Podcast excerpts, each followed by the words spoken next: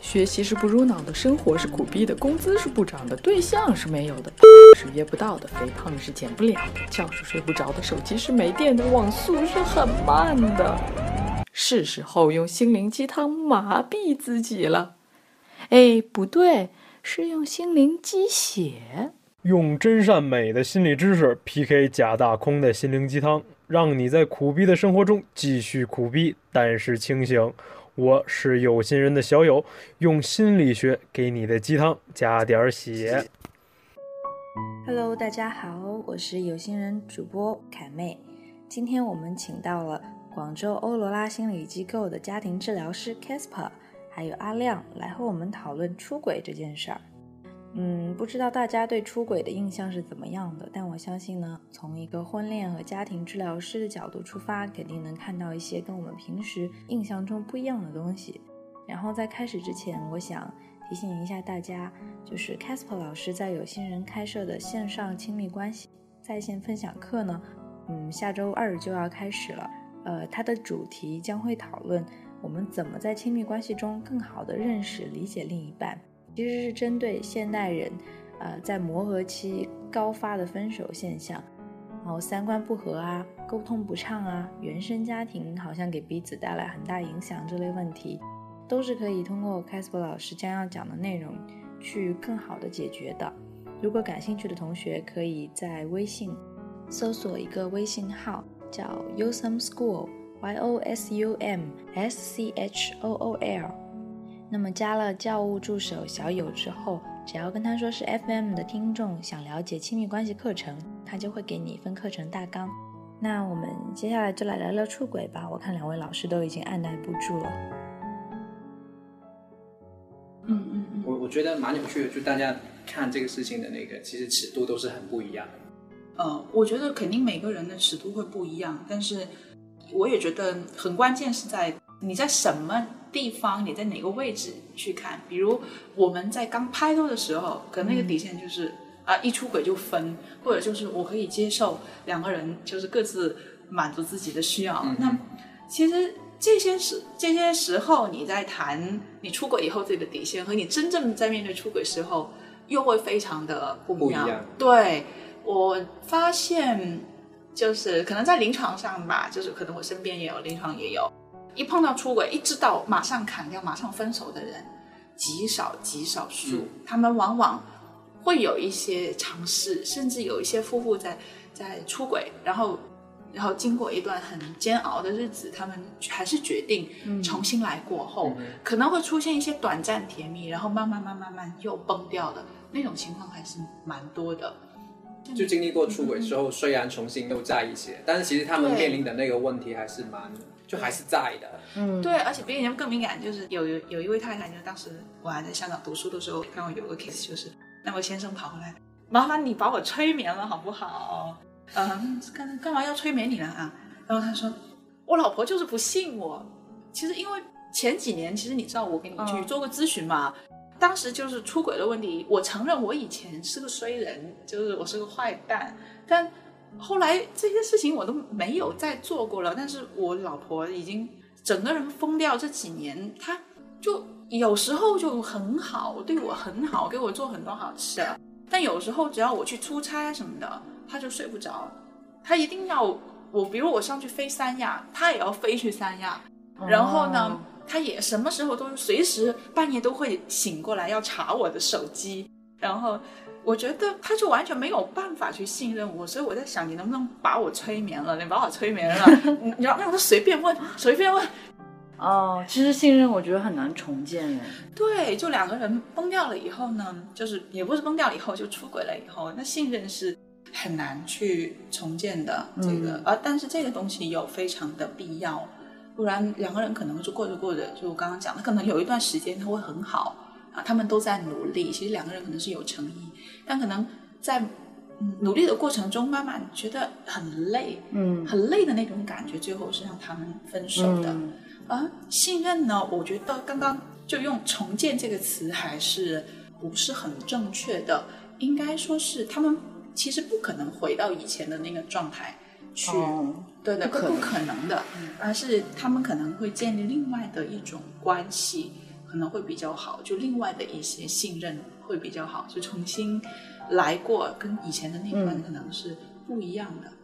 就另外一种信任。对，那另外一种信任，嗯，好像有一种理论说，就是在两方开诚布公的谈完出轨之后，要有一段时间，其实那个男方是要能接受妻子这种反复的不信任。很长，他那个反复期非常的长，甚至这种反复有有可能是终身的。哦，那还挺头疼的。对对，但是也会随着他们的生命故事，嗯，他们的人生历程，他们的生命周期往前推进，他会被一些事件所替代。嗯被事情所替代，大家会可能如果大家的一个一个主题就是当时那个 theme 能够往前走，到了别的 theme 里面呢，他们就会。我不是说已经要重新演还是不重建，但是他们已经在讲另外的一个一个故事了。嗯啊，就没有再讲之前的那个事情了。所以这样的一种方式还是比较好，就两个人也看到是向前走的，嗯而不是我们必须要回到以前的那个位置，然后再重新把那个信任给建立起来，而是可能换一种方式去去相处，这样子嗯会比较 work 一点。因为如果我们怎么去回到以前的位置，想到曾经那些伤痛，还是很痛的。嗯，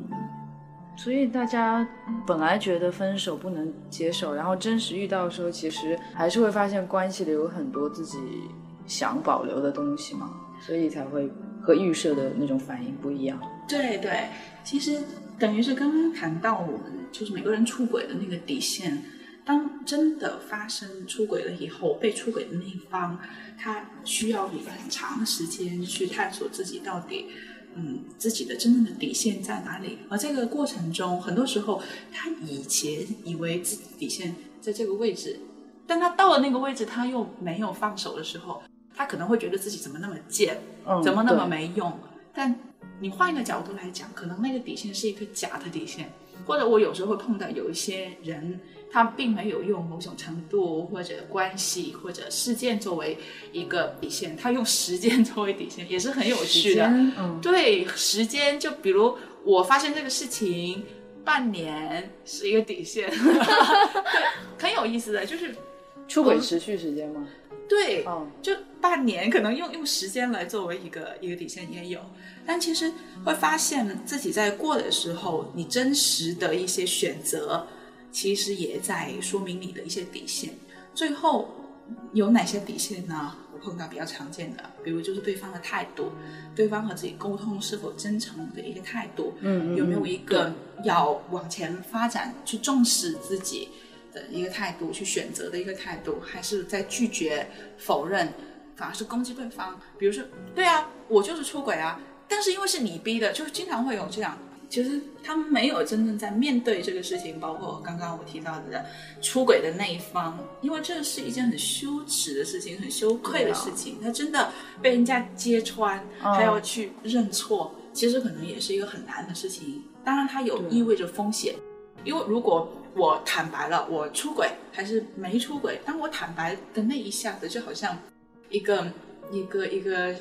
嗯，打开了另外一个东西，你你不知道。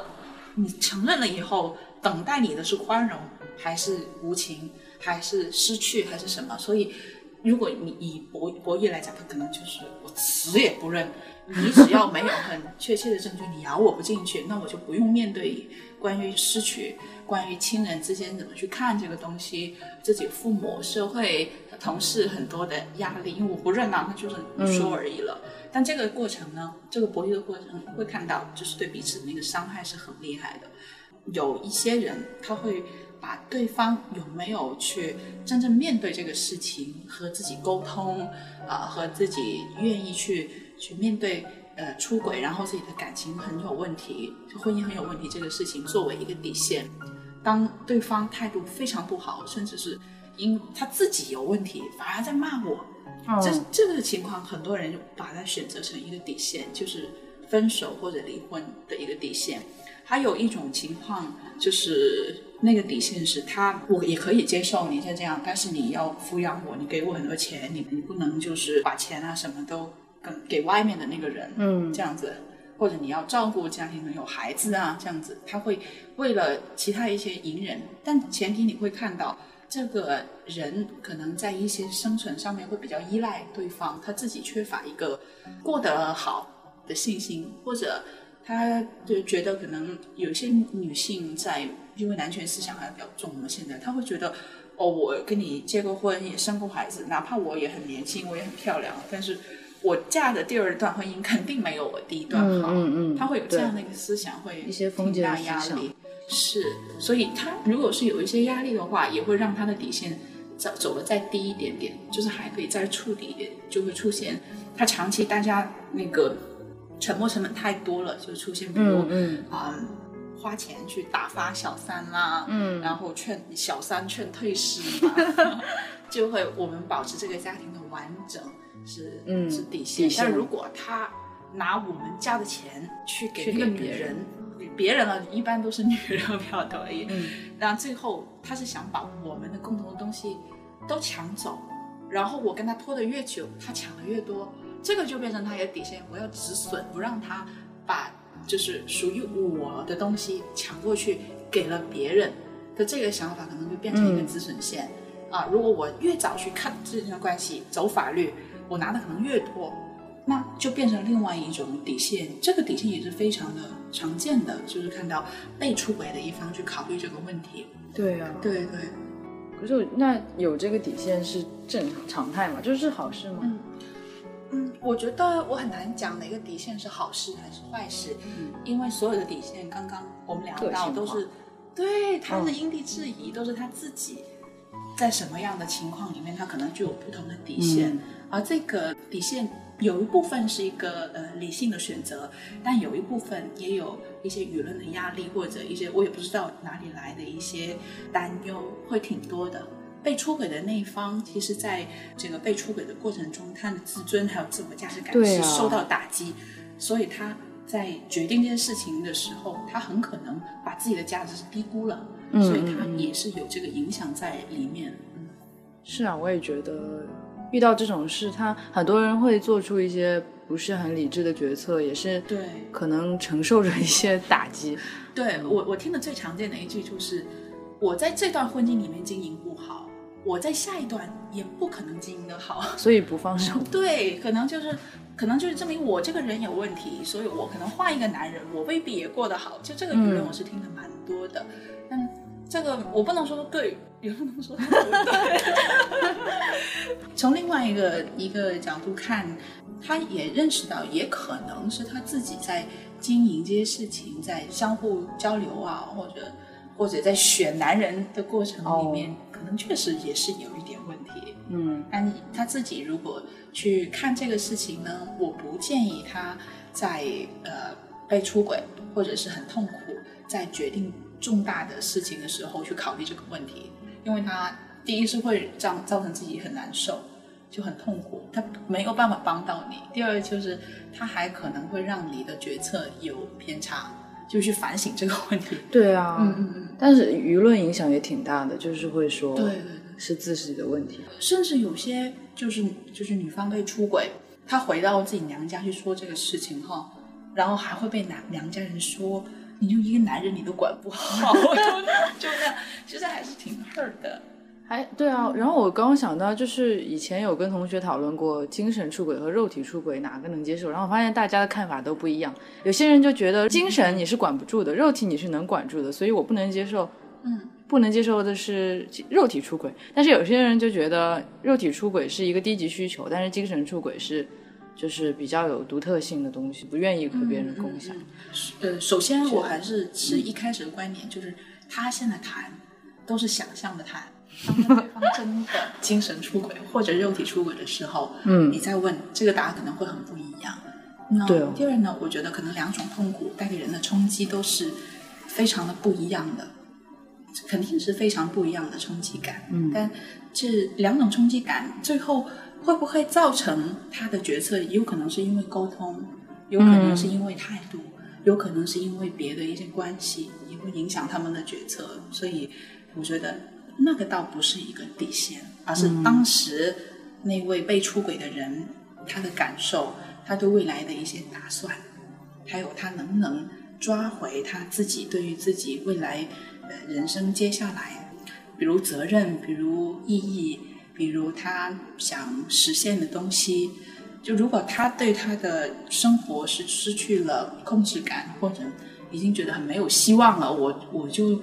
就好像是讲的粗一点，就是我是怎么就碰到那么热狗的事情，然后我就 我下半辈子，然后我就有一个污点，然后我就没有办法过上我理想中的那个人生，我本来就过得好，然后掉坑里的那个，就那个感觉，其实还是对啊，挺挺难熬过去的。但是如果某程度，我会觉得他决定放手。并不是说我跟你离婚是一个一个手段的那种放手，而是真正的他决定去放手，重新回到他自己的，就是注意力回到他自己身上的时候，去经营他以后的生活，以后他要做什么事情，会找回他自己的价值，嗯，他的喜好，他的生活节奏的时候，其实那才是更加有力量的，而不是你到什么地方就。怎么讲呢？这所以放手，我不认为是一个不好的事情，反而他有时候他敢去放手，说明他对他自己是有信心的。我觉得好像还是要依据自己对自己想要的哪种生活状态要有一个了解，然后可是不是通过这件事也是一个契机啊，让人去思考。对，说是这样说，但也太痛了吧？对，肯定很不好我倒是觉得，就刚刚讲的，自己想过什么样的生活，过什么样的事情，就做什么样的事情，过什么样的生活，是自己真正开心、愉快的。嗯，不是，我是为了某个目标，然后我很辛苦、很难受、很违背自己的原则，去熬到那个目标的。就完全是两种不同的，包括如果在出轨，我勉强去维持一些东西，但是很违背自己的原则，也很违背自己对于快乐的一个标准，对于生活的一个标准。其实慢慢他对人生也会越来越灰，嗯，就会经常会有这样的。就无论你出轨还是不出轨，我们去探索这个东西都是非常重要的。如果你自己会清楚，你自己找到方向，你自己知道自己要什么，你知道自己其实。哪些是符合你的原则的，哪些是不符合你的原则的？可能你在婚姻里面，你更早可以避免一些很痛苦的事情发生。但如果你找不到，通过这个事情，如果让你重新去去面对你自己到底要什么这个问题呢？就是像你说的，也许是一个好事情，但是未必所有人都能够找得到。这跟你出轨还是不出轨，真的关系不大呀。嗯，对，我也觉得。那我觉得，因为其实我我刚刚开始说的时候，我就觉得说，哎呀，其实你被被出轨的那个时候，其实之后是真的很难说，哎，重新去去面对那一件事情，无论是对那个出轨的那一方，还是被出轨的那一方来说，都是这样啊。就简单来说，其实你已经吃屎了。问题是你到底是记着自己吃了屎，还是重新来过？就呃想想，哎呀，之后怎么样去把自己收拾起来啊？因为受伤是一个既定的事实，你在受伤之前，你没有办法去避免这件事情；受伤之后，也没有办法回到受伤之前那个状态。没错，对，没错。然后我就觉得，其实我蛮同意刚刚江老师说到一点，其实你自己想要的那个人生到底怎么样？到底是把你的底线放得很低去维持现状呢？还是勇敢的放下去追求自己的那个人生，我觉得这个东西是自己要好好去想。就当你在这个关系里面受到这个伤害的时候，你有多大的程度能够去原谅对方？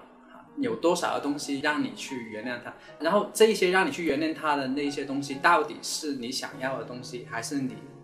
你其实不想要，但是你不得不接受的事情？嗯。对，我觉得那个就差很远。其实我不敢说有，如如果有一天我被出轨了，我可以很潇洒的放下。对，我不敢说，我我觉得也没有人可以很轻易的去下一个决定。啊，重点就是衰了就认衰喽，向前向前看喽，move forward。反正 you can't stop the rain from falling down。确实是。对啊，就发生的事情就是发生，那个是很遗憾的事情，没错。但是我觉得就是跟 Casper 说的那样，就是这件事发生之后，就是你只能往前想着怎么去走好下一步了，就没有办法让他回到以前。是啊，我觉得无论你是选择去妥协，还还是选择去改变现状，就勇敢的去走吧。其实我觉得，嗯，我老公有一个词用的很好的，面对这些事情，就是他跟我每次有冲突、吵完架，他会用一个词，就是说，要不这个事儿就翻篇了吧。翻篇这是一个很形象的词，我们不是往前回到那个地方重新再写一次，只是把这页翻过去了。那嗯，谈到出轨的话呢，我就觉得，比如刚刚我提到的两个人回到以前那种关系，这个这个期望可能不大对。以前那个关系是建立在我们可能还蛮亲的那种爱人的关系，但你在出轨啊，很多很多的欺骗，你发现哎，那些原来全都是假的。嗯，那可能有面临的一个东西就是他的信任是破产的。对，但信任的破产包括我们从一个零到很高的信任，然后再低到破产，再重新去建建立，都是一个一个过程，对吧？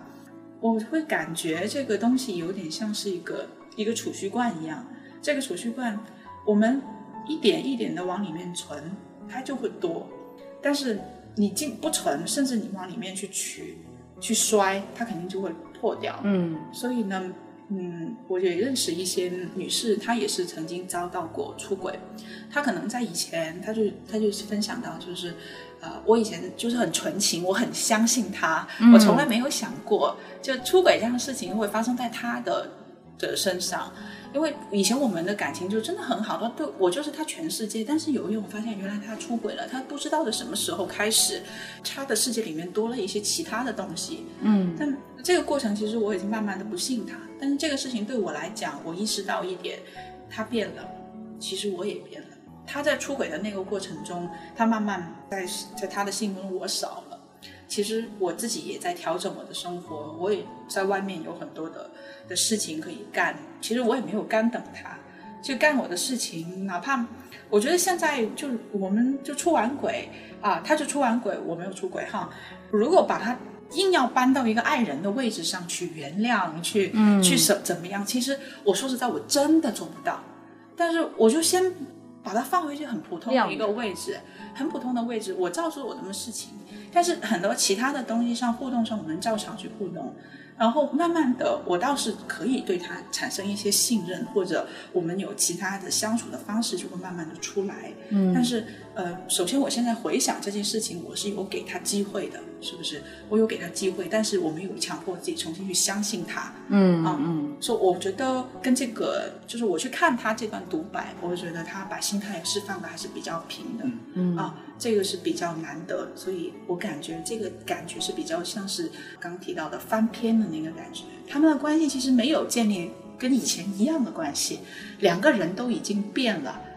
嗯，先生可能变得他的世界更大，太太也是。呃，但这种变化对于他们两个人来讲，可能从一个他们的生命的一个角度来讲，他们在这件事情上，一方面会有很多伤痛，但另一方面他也抓住了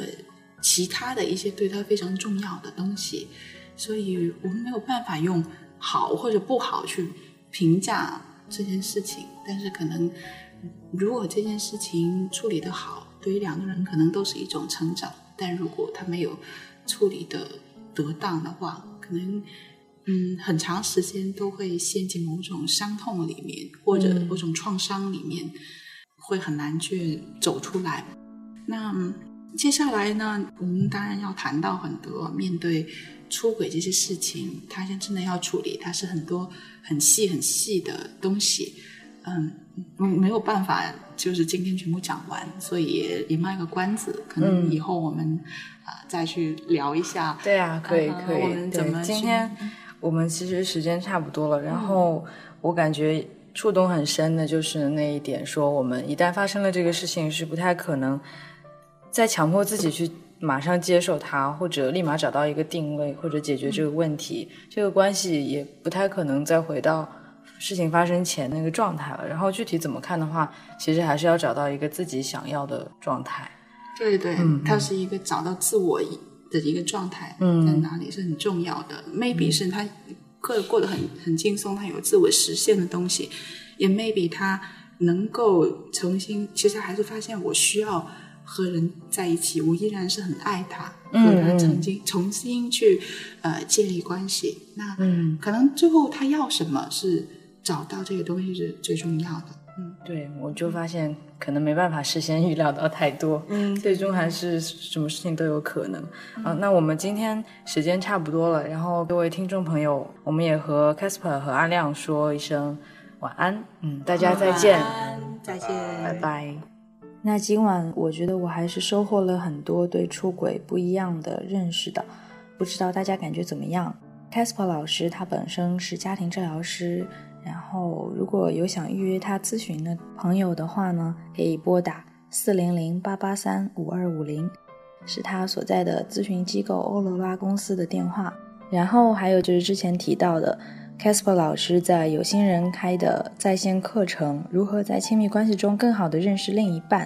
如果大家感兴趣，也对磨合这个话题有所困惑的话呢，欢迎大家添加 Usum School 了解详情。Y O S U M S C H O O L u s o m School，然后告诉他你是 FM 来的听众朋友，对亲密关系课程感兴趣，他就会给你一份课程大纲。听众朋友们，晚安。